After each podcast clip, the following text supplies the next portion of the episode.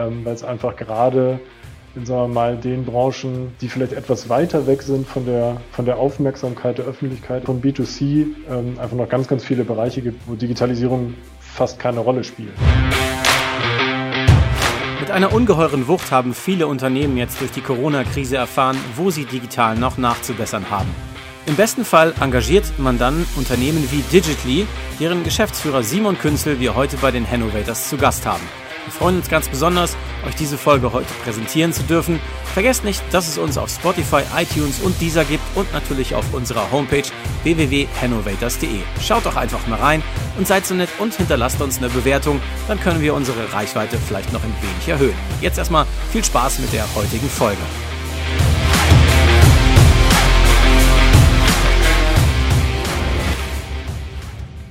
Hi Simon, schön, dass du den Weg zu uns gefunden hast hier zu den Innovators. Ja, danke, dass ich da sein darf. Hallo Martin. Hallo. Du, zu Anfang ähm, erstmal eine Frage zu der History von Digitally. Das ist ja nicht so losgegangen, richtig? Ihr seid ja auch irgendwie unter anderer Flagge gesegelt und vielleicht erzählst du uns mal was zu dieser gewachsenen Struktur von, von Digitally. Oh Gott, ja, das, das ist tatsächlich eine gute Frage.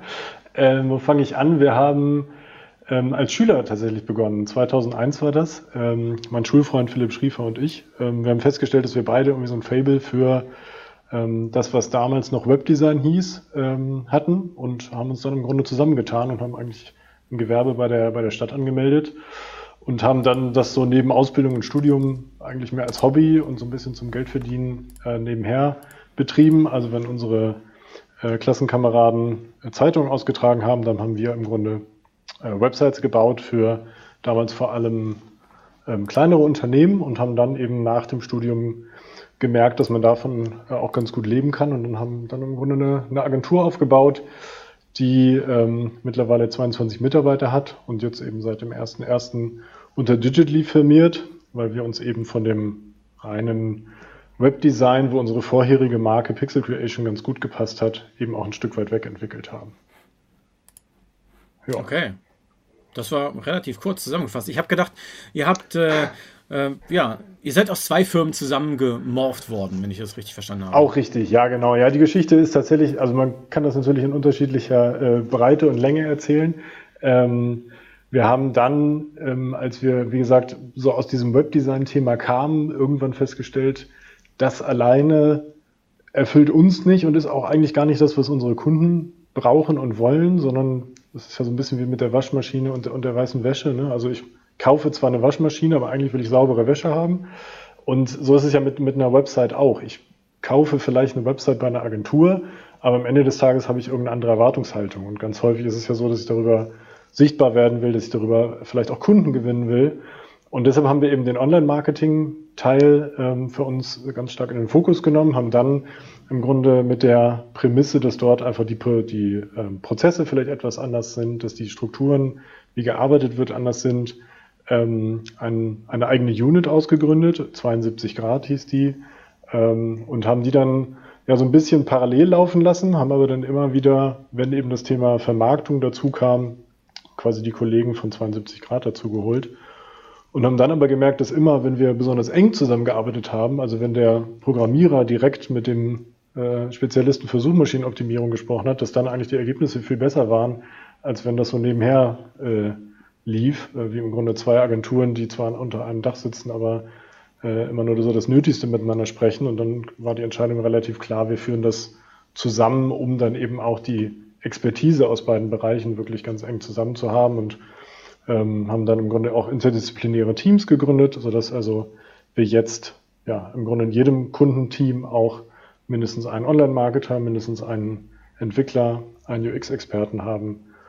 Und das ähm, ja, zeigt sich jetzt auch in dieser neuen Marke und seit dem 1.1. ist das ja ein sehr guter Schritt, weil das aber sehr gut funktioniert und deutlich bessere Ergebnisse nochmal bringt.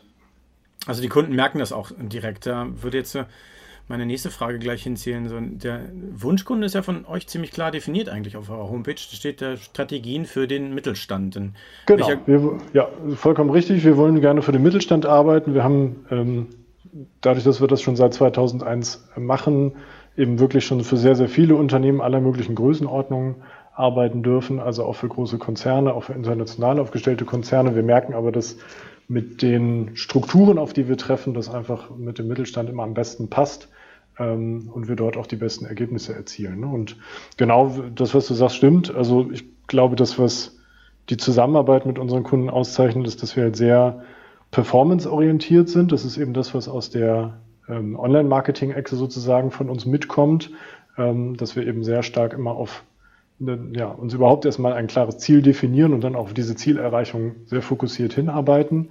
Und dass wir eben aber nicht nur Marketer sind, die sozusagen immer aus der Marketingbrille gucken, sondern dass wir eben auch technische Expertise haben und eben das, was wir uns überlegen, ähm, was wir zum Beispiel für eine Kampagne uns überlegen, auch technisch direkt umsetzen können, ähm, was natürlich einfach auch wirklich viele Schnittstellenprobleme, die sonst Marketingabteilungen haben, ähm, einfach obsolet macht, weil wir das in-house abbilden können. Ja, also es war bestimmt ein, ja, einfach ein Schritt, der die Strukturen dann so, ja, aufgebrochen hat und ein bisschen aufgeweicht hat. So eine Marketingabteilung in-house ist, äh, wie du schon richtig gesagt hast, wahrscheinlich äh, der Schritt gewesen, der euch von anderen so ein bisschen abhebt, oder? Ja, korrekt. Also es gibt, ähm, also zumindest auch im, im, regionalen Markt vor allem Agenturen, die entweder das eine machen oder das andere ähm, und tatsächlich wenig Wettbewerber. Ähm, mir fallen da wirklich auch gerade eigentlich keine keine nennenswerten Marktbegleiter an, die das, die das so alles aus einer Hand in der äh, äh, mit dem tiefen Know-how dann eben auch anbieten können ne? und auch mit der langjährigen Expertise. Das mhm. ist tatsächlich, also das ist jetzt nicht äh, so, dass wir das bewusst so als ähm, ja, uns sozusagen dahin gewickelt, äh, entwickelt haben, sondern das ist, ist tatsächlich einfach so entstanden, ne? daraus, dass wir eben aus dem einen Bereich gekommen sind, gesehen haben, der Bedarf ähm, äh, gibt quasi ja, geht vor allem auch immer stärker in dieses Online-Marketing-Thema ja. hinein und ja, jetzt in der Kombination ja, wird tatsächlich, äh, wenn man so will, ein Schuh draus, ähm, weil es von vornherein eigentlich das Richtige gewesen wäre. Ne? Aber es wäre vermessen zu sagen, wir wussten das und das haben wir das strategisch so geplant, sondern eigentlich hat sich das tatsächlich für uns äh, erst über die Jahre so entwickelt. Hm. Sag mal, welche Probleme habe ich denn jetzt als Unternehmen, damit ich bei euch anrufen muss? Ähm, gib mal ein paar Beispiele, wie das so aussehen kann. Ja, also ganz häufig ähm, ist es tatsächlich die Frage danach, ähm, wer, wie erreiche ich meine Kunden digital? Ja, wie erreiche ich meine, äh, meine Zielgruppe digital? Ähm, wobei man dann häufig relativ schnell feststellt, dass dieses Verständnis davon, wer ist eigentlich meine Zielgruppe und wer ist mein, wir sprechen dann immer vom Idealkunden, wer ist eigentlich mein Idealkunde, relativ diffus ist im Unternehmen, gerade auch in Marketingabteilungen. Also wir haben halt sehr häufig, wenn wir nicht mit der Geschäftsführung sprechen, mit der Marketingabteilung zu tun. Ähm, und das äh, ist jetzt, soll jetzt niemandem zu nahe treten, aber Marketing ist häufig ein relativ unscharfes Bild von dem Kunden sozusagen da. Ne? Das ist dann häufig eher was, wo dann immer auf den Vertrieb verwiesen wird, den wir dann auch gerne mit an den Tisch holen. Ähm, aber überhaupt erstmal ein klares, scharfes Bild von dem denjenigen zu erstellen, den man erreichen will. Das ist dann eigentlich so unsere erste, unsere erste Aufgabenstellung, die wir uns natürlich ein Stück weit selber nehmen, ähm, aber ohne die wir gar nicht zu einer sinnvollen Lösung kommen. Also wir wissen gar nicht, wie wir eigentlich ansprechen sollen. Wir wissen gar nicht, welche Kanäle ähm, vielleicht relevant sind, wenn wir nicht ein sehr genaues Verständnis davon haben, für wen wir das eigentlich machen. Mhm. Können wir noch ein bisschen plastischer werden? Ich habe versucht, so ein bisschen rauszufinden, äh, was genau ihr als Produkt dann, dann anbietet. Das sind Verkaufsplattformen zum Beispiel, habe ich gefunden, für mhm. Unternehmen, die jahrelang, sage ich mal, ihren Schuh so gefahren sind und dann ja die Umsätze eingebrochen sind, weil das für den Kunden, für den Endkunden nicht mehr richtig funktioniert hat oder einfach zu untransparent war. Und so baut ihr das dann schön und fertig und stellt ihnen das dahin und sagt, hier, bitte sehr, und betreut das dann im Nachhinein auch ein bisschen, dass dann dieser, diese Verkaufsplattform einfach glänzt, sage ich mal, und eben auch wirklich äh, Umsatz generiert. Genau, also eigentlich ähm, sagst du uns im Grunde, was, was, dein, was dein vordergründiges Ziel ist. Ne? Ganz häufig ist es eben wirklich äh, mehr Kunden gewinnen, mehr Anfragen generieren. Ähm, das ist im Grunde so die Aufgabenstellung, mit der wir losgehen. Das können wir dann idealerweise auch ähm, beziffern und sozusagen darüber dann auch messbar machen, weil wir sagen, wir wollen x Prozent mehr Anfragen über unsere Website zum Beispiel generieren. Ähm, und dann gehen wir im Grunde los und sagen, okay, was muss ich dafür an der Website ändern? Ist überhaupt eine Website der richtige Weg oder gibt es vielleicht auch andere Kanäle, andere Plattformen? Und dann, wie vermarkten wir das Ganze? Ne? Also über welche Kanäle erreichen wir ähm, dann die Nutzer, die wir dort haben wollen?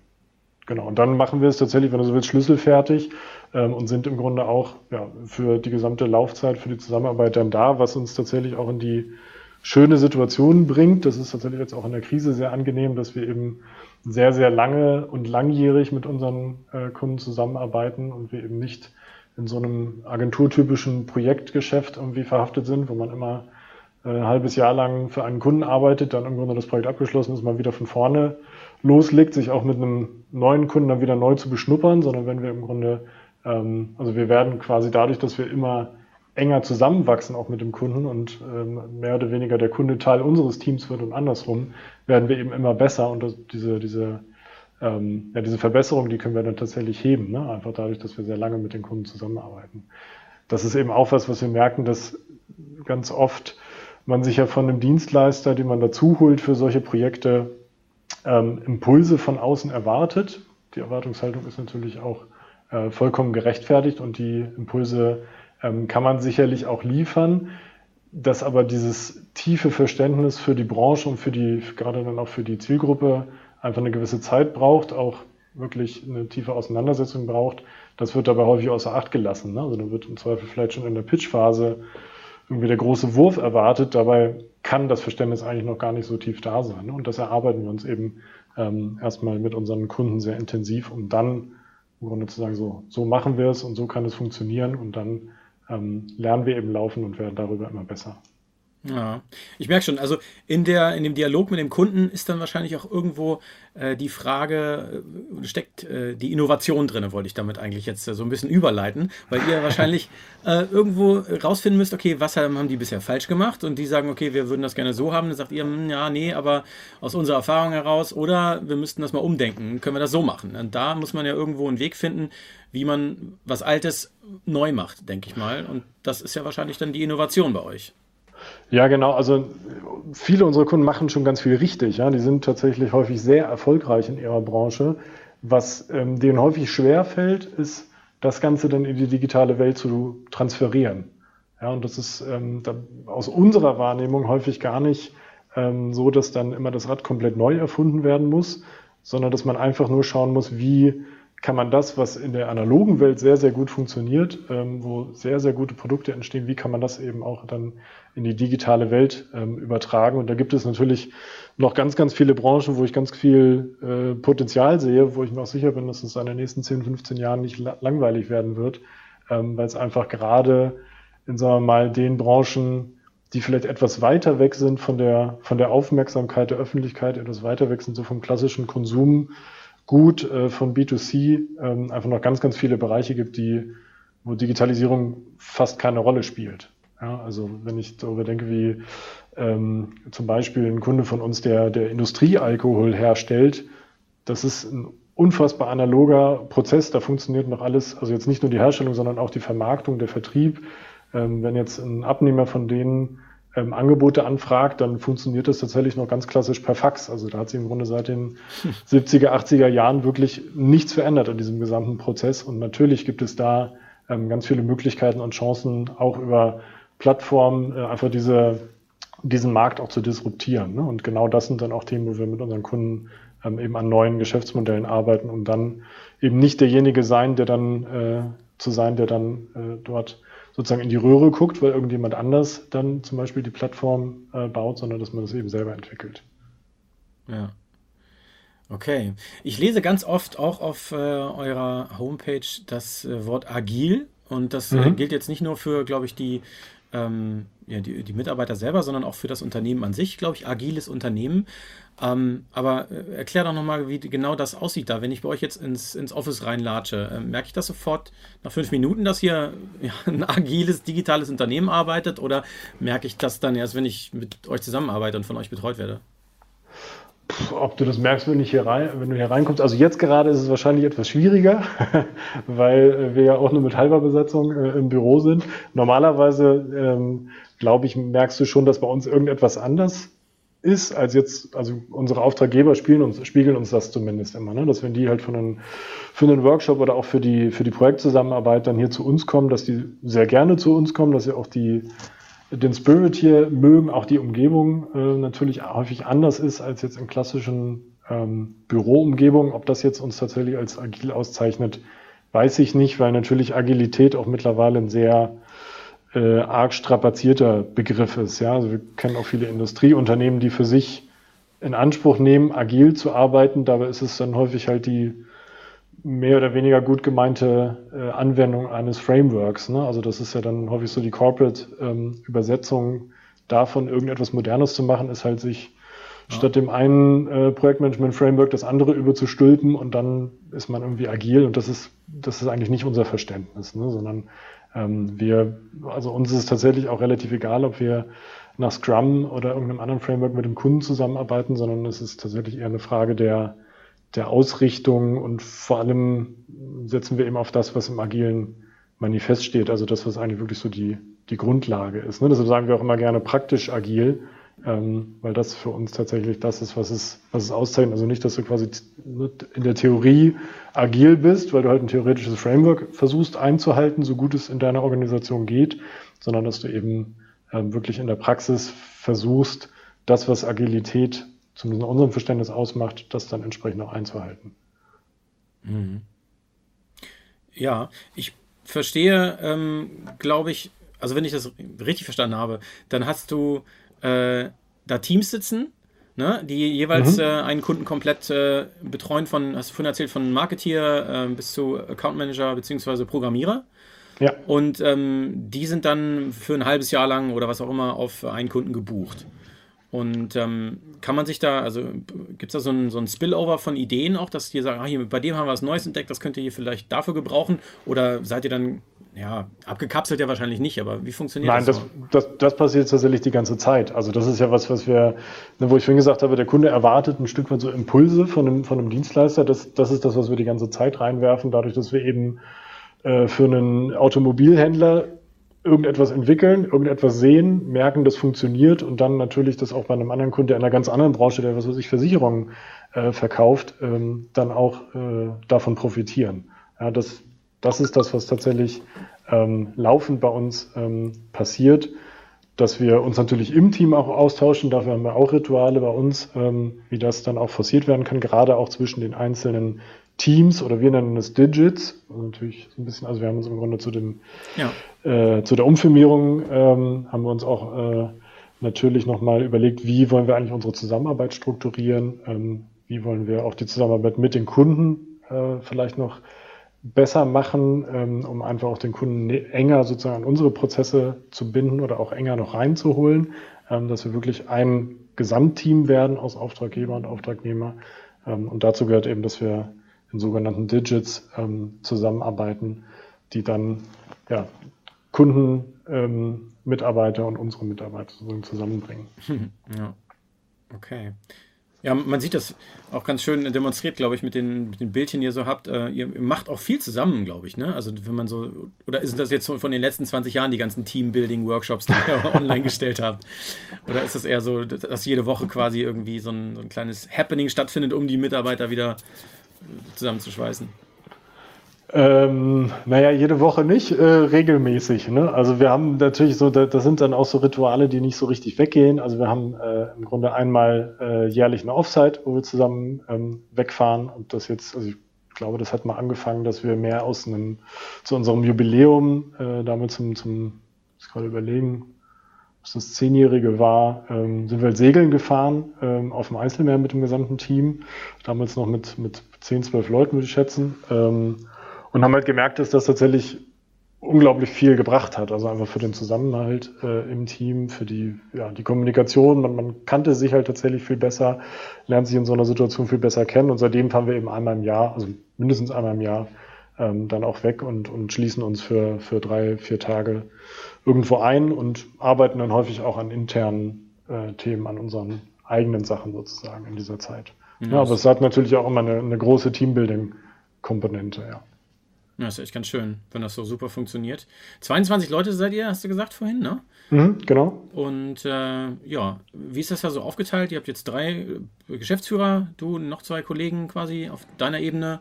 Und wie ist sonst die Struktur? Gibt es da irgendwie auch wechselnde sag ich mal, Chefpositionen. Es, es, gibt ja so verschiedene Modelle mittlerweile, die auch zum Erfolg oder auch nicht führen können. Ja, wir haben wirklich auch schon sehr, sehr viel ähm, ausprobiert mit ähm, mehr Eigenverantwortung in den Teams. Ähm, das äh, tatsächlich, also auch all diese Modelle, das finden wir auch alles extrem spannend äh, und sind da auch, auch so die ersten, die sich da drauf stürzen, dann auch ähm, vielleicht an manchen Stellen merken, wo dann in der Praxis es dann doch äh, zu, zu Problemen und zu Schwierigkeiten kommen kann. Denn es ist auch immer so, dass auch die, äh, die neueren Modelle sind, ähm, also sagen wir mal so, die, so, ein, so ein klassisch hierarchisch geführtes Unternehmen ähm, ist halt in vielen Köpfen stark drin, ist halt stark gelernt, ähm, und gerade auch neue Mitarbeiter, die dann vielleicht reinkommen ähm, und dann auf einmal völlig anders funktionieren sollen, weil ihnen im Grunde keiner mehr sagt, was sie zu tun und zu lassen haben, das funktioniert halt auch nicht für jeden sofort. Ne? Also da mussten wir tatsächlich auch viel Lehrgeld zahlen, das müssen wir auch ganz klar sagen, in den letzten Jahren auch noch stärker darauf zu achten, dass zu der ähm, Organisations- und Teamstruktur, wie wir hier arbeiten, dass wir dann eben auch die Leute danach auswählen, dass sie einfach auch damit umgehen können und da auch äh, drin arbeiten können. Ne, und nicht nur fachlich und, und wir, von, von der Chemie her ähm, reinpassen müssen, sondern jetzt auch noch diese Komponente dazukommt, dass ich eben auch so mit Eigenverantwortung umgehen kann und damit auch was, was Positives anzufangen weiß und eben nicht die ganze Zeit darauf warte, dass mir jemand sagt, was ich jetzt als nächstes tun soll, weil das passiert bei uns ähm, tatsächlich so nicht mehr. Ne? Also mhm. ähm, das ist für den einen oder anderen eine Befreiung ähm, und für manche aber tatsächlich auch einfach eine zu große Herausforderung, zumindest im ersten Schritt. Verstehe. Ja, das kann ich mir ganz gut vorstellen, dass das äh, durchaus immer ja dann zum Erfolg führt, wenn man das so strukturiert. Also ich habe äh, selber noch nicht in äh, einer größeren Agentur oder sonst irgendwas gearbeitet, aber ähm, macht durchaus somit vom als Außenstehender für mich macht es Sinn, so wie du das erzählst und ich kann mir das äh, echt ganz gut vorstellen. Wie ist denn jetzt so die ähm, Situation gewesen während der Corona, während des Corona-Ausbruchs? Äh, wie hast du das Umfeld wahrgenommen? Ihr habt ja bestimmt oft Feuerwehr irgendwo spielen müssen, oder? Total. Also die ersten drei Wochen, ähm, also auch wir, wir sind quasi ins, ins Homeoffice gewechselt und die nächsten drei Wochen habe ich gefühlt äh, zehn Stunden am Tag in irgendwelchen Videokonferenzen gesessen, weil ähm, eben ganz, ganz viele Kunden gesagt haben, so wir müssen jetzt irgendwelche digitalen ähm, Plattformen schaffen, wir müssen jetzt das, was sonst der Vertrieb gemacht hat, unsere Messen sind ausgefallen, das müssen wir jetzt irgendwie digital alles aufholen. Ähm, da sind tatsächlich ganz, ganz viele Sachen kurzfristig reingekommen und auf der anderen Seite gab es natürlich genauso die Gespräche mit Kunden, die gesagt haben, unsere Ladengeschäfte sind alle dicht, wir sind quasi auf 80 bis 100 Prozent Kurzarbeit, wir haben Ausgabenstopp, wir müssen unsere Projekte äh, quasi pausieren oder, oder erstmal zumindest zurückstellen. Ähm, von daher war das die ganze Zeit so ein, so ein Auf und Ab. Also man hatte äh, gerade ein Gespräch, wo man gehört hat, dass das Projekt erstmal nicht weiterläuft und dann hatte man danach ein Gespräch, wo ganz viele neue Aufgaben gekommen sind und da musste man das Ganze wieder halbwegs äh, kanalisieren und koordinieren. Ähm, aber genau das zeichnet dann ja auch Agilität, glaube ich, aus, ne? dass man halt dafür auch gewappnet ist und das dann eben auch hinkriegt. Also wir, ähm, wir selbst sind, glaube ich, bislang sehr gut durch diese Krise gekommen. Ähm, jetzt muss man natürlich gucken, wie lange äh, das Ganze noch andauern, was, was mit der gesamten Wirtschaft ähm, so passiert, ne? weil das natürlich an Dienstleistern auch nicht äh, spurlos vorübergeht auf Dauer. Ne? Ich glaube, wir waren da noch recht gut. Ähm, weil wir natürlich keine, was weiß ich, keine Film-Unit haben, die nicht filmen kann, weil sie nicht raus darf und weil wir keine Event-Unit haben, die nicht Events äh, umsetzen darf, weil halt der digitale Raum glücklicherweise nicht betroffen war, ähm, sondern ja eher von einem Wachstum ähm, ja, oder im Wachstum noch begriffen ist. Aber wenn es unseren Auftraggebern schlecht geht, dann geht es uns mittelfristig sicherlich auch nicht gut. Ne? Von daher gucke ich mir das schon sehr genau an, wie die Gesamtsituation so ist und auch wie es unseren Kunden geht in der, in der Situation. Ne? Aber das sieht man halt auch, dass die, die von vornherein schon, also wir arbeiten zum Beispiel auch für viele Bildungsanbieter und die, die sagen wir, auch in den letzten Jahren schon immer wieder auch stark auf Webinare und auf digitale Alternativangebote zumindest gesetzt haben, dass die vergleichsweise wenig Probleme hatten und die, die halt zum Beispiel nur auf Präsenzunterricht äh, ausgerichtet waren und gar keine, also gar keine digitale Lehre konnten, das kannst du halt auch nicht mal eben so in einer Woche umstellen, weil das ist ja auch nicht nur die Technik, du musst ja nicht nur ein Tool installieren, sondern du musst das Ganze ja auch konzeptionell und in dem Fall dann auch noch didaktisch irgendwie umbauen. Ähm, und von daher waren die, die digitaler waren, auf jeden Fall von vornherein schon etwas krisen fester aufgestellt als die, die rein analog unterwegs waren in ihrem Geschäftsmodell. So, und das, ja, jetzt versuchen wir halt die, die äh, bislang äh, noch sehr analog waren, auch da noch äh, weiter zu digitalisieren und denen dadurch so ein bisschen auch durch die Krise zu helfen. Ja, ist es denn bei vielen Unternehmen auch echt so gewesen, dass es ein richtiger Schock gewesen ist, dass sie dann erst gemerkt haben, okay, äh, hätten wir das mal früher gemacht, ihr habt es uns wahrscheinlich schon mal gesagt, aber wir haben es nie wirklich geglaubt und jetzt ist es dann eben so eingetreten. Ja, definitiv. Wobei man natürlich auch nicht sagen muss, ja, hättet ihr mal, weil mit so einer Krise und mit dieser Form konnte ja keiner rechnen. Also ich habe immer gesagt, naja, wir tun jetzt oder wir, wir, können jetzt immer so schlau tun und sagen, naja, wir wussten es ja, dass Digitalisierung irgendwie der Heilsbringer ist, aber so ist ja, ja. Es hätte ja genauso gut sein können, dass aus welchen Gründen auch immer das Internet ausfällt, dann hätten wir in die Röhre geguckt und alle anderen hätten sich gefreut ähm, und, oder hätten davon profitiert. Von daher wäre das, glaube ich, auch vermessen, ähm, da irgendjemandem einen Vorwurf zu machen, ne? weil das muss man ja auch sagen, auch da wieder, ähm, viele Unternehmen oder vielen Unternehmen ging es ja in der vorherigen Situation ja auch trotzdem gut. Weil es ist immer schlecht, wenn man ähm, eben nur ein Standbein hat oder sehr, sehr abhängig ist und vor allem ähm, eben ein Thema, was glaube ich einfach, das wird jeder aus seinem eigenen Nutzerverhalten auch kennen, was einfach ein Megatrend ist, der nicht weggeht, nämlich dass man einfach immer mehr digital macht und was jetzt ja auch gerade durch die Krise total befeuert wird, wenn man sich darauf nicht einstellt und einlässt und ähm, sich darauf zumindest ein Stück weit versucht vorzubereiten, dass das auf jeden Fall langfristig eine, eine Entwicklung ist, die vor keiner Branche Halt machen wird, ähm, dann kann man vielleicht auch sagen, dass das unternehmerisch jetzt ähm, zumindest leicht fahrlässig ist. Ne? Also da ähm, ja, wirklich sich überhaupt nicht drauf einzulassen. Hm. Ja, mit Sicherheit. Sag mal, Hannover ist ja, ja für euch äh, der, der Standort. Äh, habt ihr denn auch hauptsächlich Kunden hier aus der Region, aus der Stadt oder ist es äh, weit verstreut? Ja, ich würde sagen, wir haben so 60 bis 70 Prozent aus der Region. Also da zähle ich jetzt mal ähm, ja, wirklich den, den Großraum etwas größer, ne? also Hannover plus 100 Kilometer, so, das, das wären so 60, 70 Prozent der Kunden und der Rest ist dann eben im restlichen Bundesgebiet ähm, verteilt. Also auch in, in Hamburg und, und, Köln haben wir irgendwie so Hotspots aus irgendwelchen Gründen, die wir uns selber auch nicht ähm, erklären können. Aber genau, das ist tatsächlich, also der, der Standort ist für uns sehr, sehr wichtig. Ähm, und ich glaube, dass es auch sehr, also zumindest für die Art, wie wir mit unseren Kunden arbeiten, sehr hilfreich ist, ähm, auch wirklich an ja, kurze Wege zu haben, sich ähm, relativ kurzfristig, um einmal zu Terminen zusammenzutreffen, äh, auch wirklich räumlich zusammenzukommen. Das haben wir eben auch hier bei uns in der Agentur so vorgesehen, dass wir eben auch einen kompletten Bereich haben, wo wir ähm, Tage oder teilweise auch wochenweise uns mit dem Kunden gemeinsam einschließen. Ne? Und das ist das, was ich vorhin meinte, also wirklich Teams aus Kunde und Agentur ähm, zusammenzustellen. Ähm, von daher, das ist natürlich deutlich einfacher zu organisieren, als wenn du dich immer um Anreise und Hotel und so weiter kümmern musst. Ähm, von daher hat das auf jeden Fall für uns große Vorteile, hier auch viele Kunden am Standort zu haben. Mhm.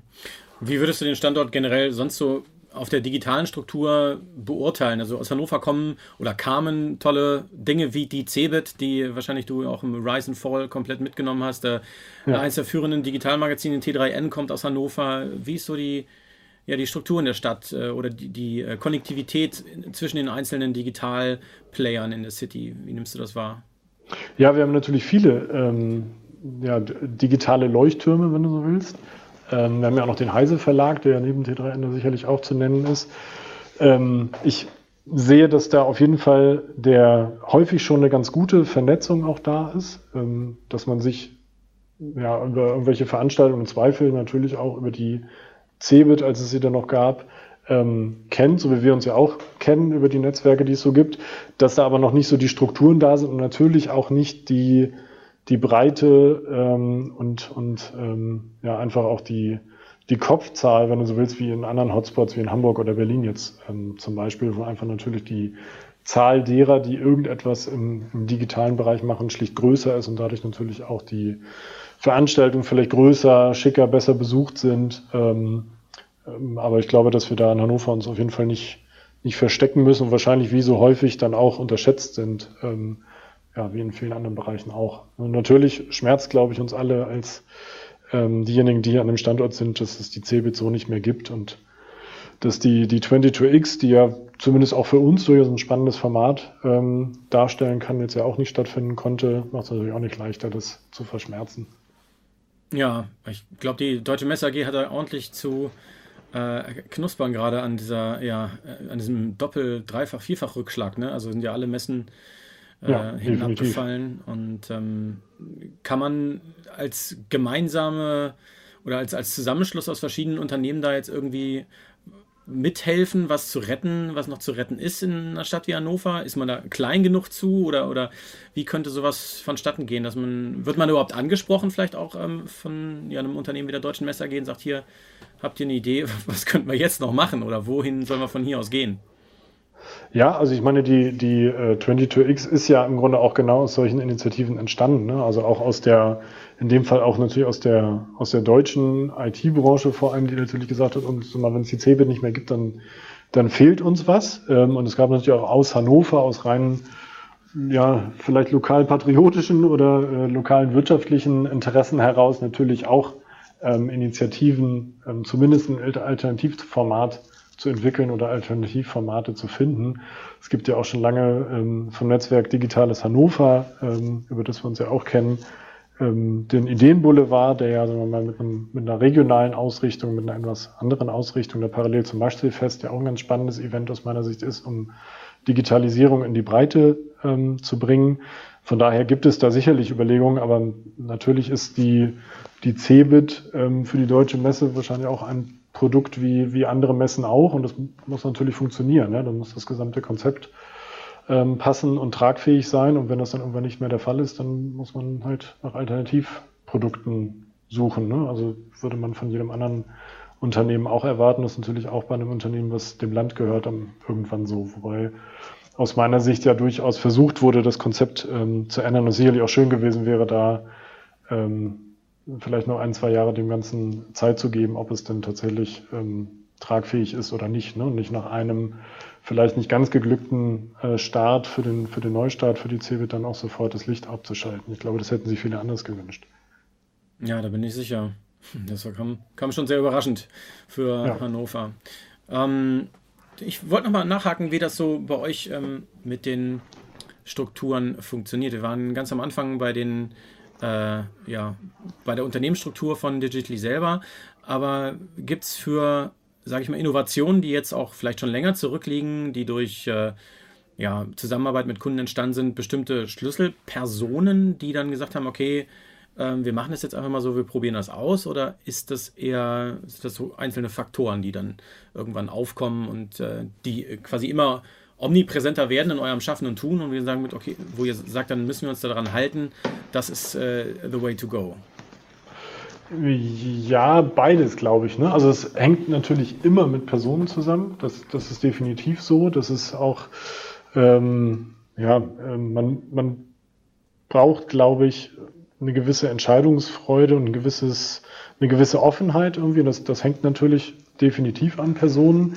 Ähm, wenn man das hat, dann haben wir eben auch ähm, mit, im ähm, Zusammenhang mit unserer Umfilmierung uns auch ganz stark damit auseinandergesetzt, mal zurückzuschauen ähm, und auch für uns im Grunde die Projekte mal zu bewerten und auch unsere Kunden äh, die Projekte bewerten zu lassen und wirklich mal zu schauen, was sind denn die Faktoren, die so erfolgreiche Digitalprojekte dann ja vor allem in dem Fall ähm, ausmachen. Und dann haben wir für uns vor allem fünf Faktoren herausgearbeitet, die wir für uns in unserer Quintessenz zusammengefasst haben, so nennen wir das, weil es fünf Faktoren sind, die, wenn sie möglichst stark zutreffend sind, äh, wenn man so will, ähm, oder wenn man sich versucht daran zu orientieren, das möglichst stark einzuhalten, ähm, dann haben wir zumindest gesehen, dass die Projekte einfach erfolgreicher waren und äh, in der Summe besser funktioniert sind. Ne? Und das ist das eines, das, was ich vorhin schon gesagt habe, dass man eben überhaupt erstmal ein klares Ziel explizit formuliert. Ja, allzu oft wird dann eben gesagt, naja, wir wollen irgendwie besser werden, wir wollen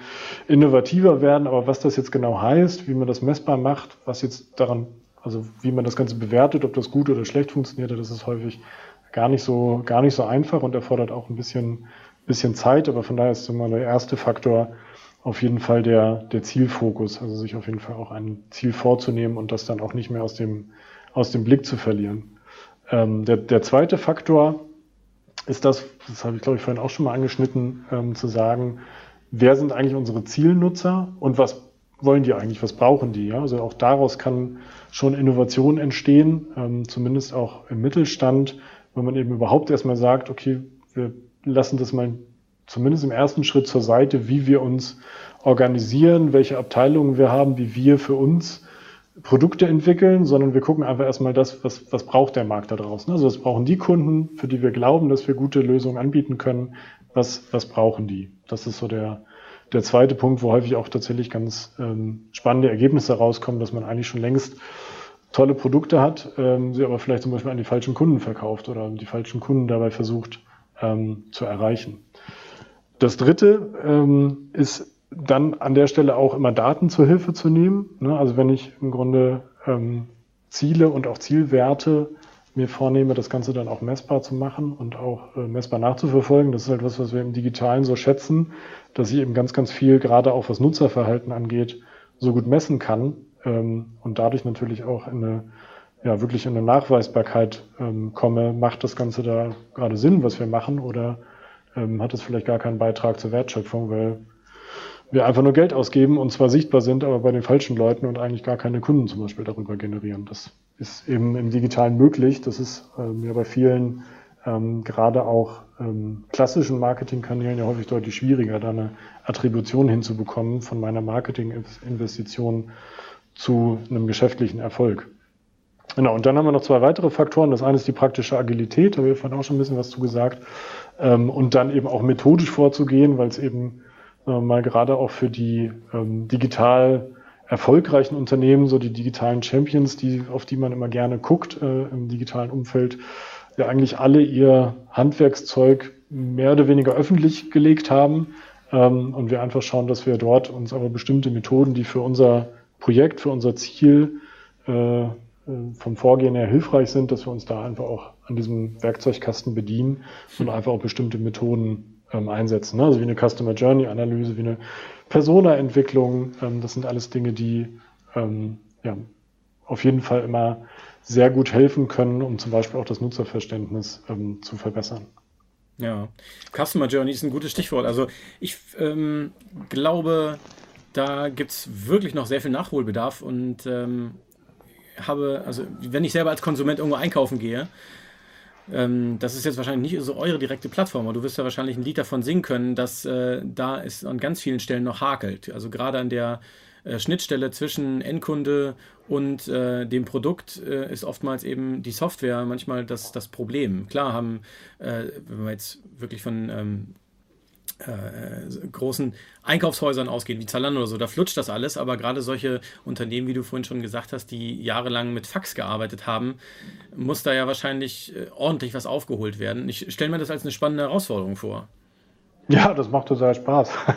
Tatsächlich. Also das ist ja so ein bisschen das Verrückte, dass ja jeder, ähm, so, ne, Zalando hast du gesagt, oder Amazon, jeder das, äh, das täglich nutzt und dann aber die ähm, Abstraktion oder die Übertragung auf das eigene Unternehmen aus irgendwelchen Gründen nicht stattfindet. Ja? Also häufig auch, weil es eben auch mit Fax noch zum Beispiel funktioniert in bestimmten Branchen ähm, und man gar nicht die Notwendigkeit unbedingt erkennt ähm, oder auch die, die Vorteile, die für mich oder für uns dann häufig auf der Hand liegen, ähm, gar nicht so erkennt, ähm, was denn das ja, für Vorteile mit sich bringen würde, wenn man das Ganze digital aufbaut, das ganze Modell.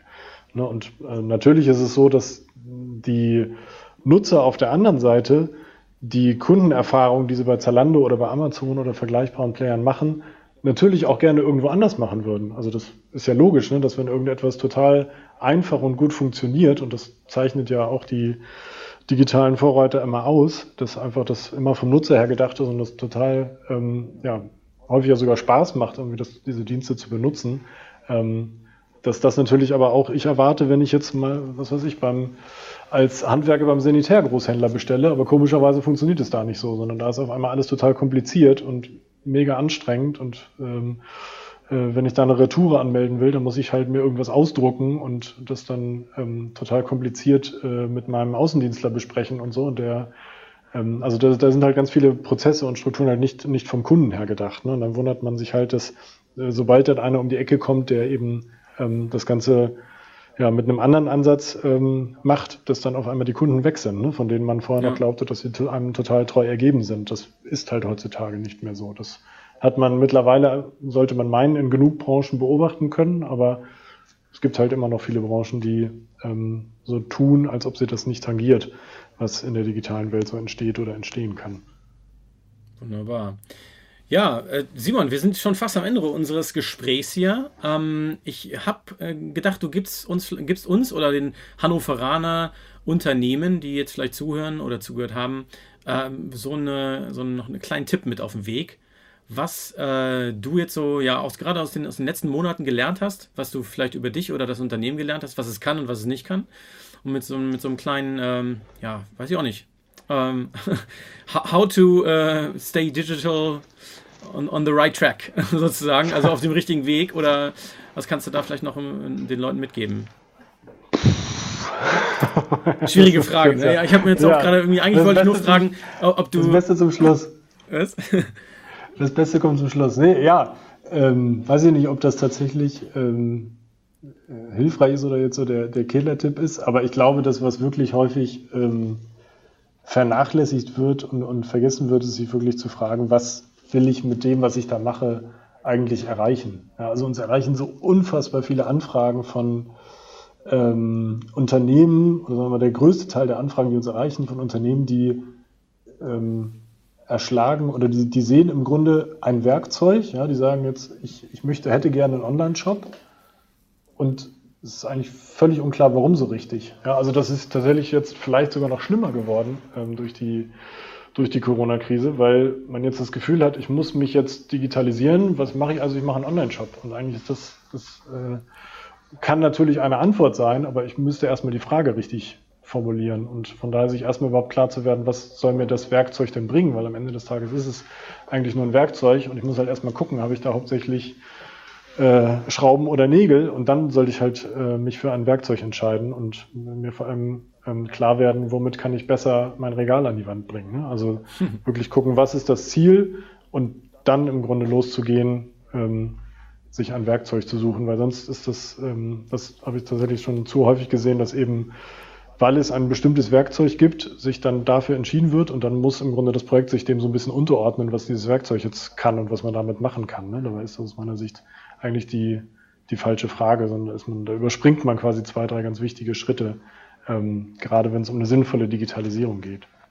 Ja, das hört sich nach äh, ja, einer guten durchdachten Struktur an, die ihr da aufgebaut habt, die du gerade auch äh, schön projiziert hast nochmal. Und ja, ich glaube, da kann der eine oder andere bestimmt eine Menge mitnehmen. Und äh, wenn ihr euch äh, für Digitally interessiert, für das Unternehmen, mal ein bisschen genauer reingucken, gerne auf der Homepage findet ihr unter Digit und dann Punkt und dann LY und dann nochmal DE. Ne? Habe ich das jetzt richtig gesagt, Simon?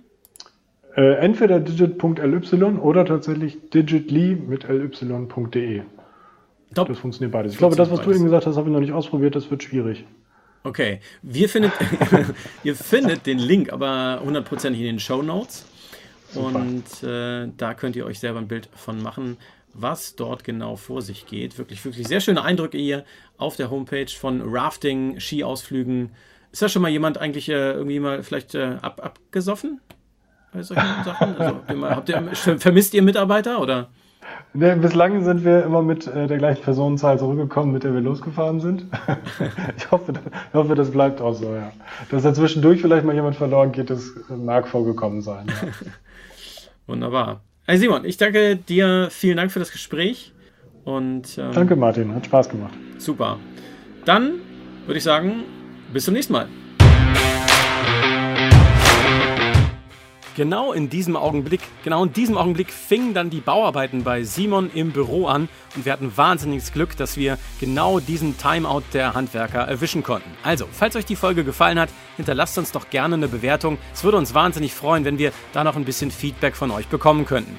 Wir sehen uns nächste Woche wieder, voraussichtlich am Donnerstag. Schaltet also wieder ein auf dieser iTunes oder Spotify und natürlich auf der Homepage www.hannovators.de. Da findet ihr auch in den Show Notes alle Links zu unserem heutigen Gast. Bis nächste Woche. Ciao.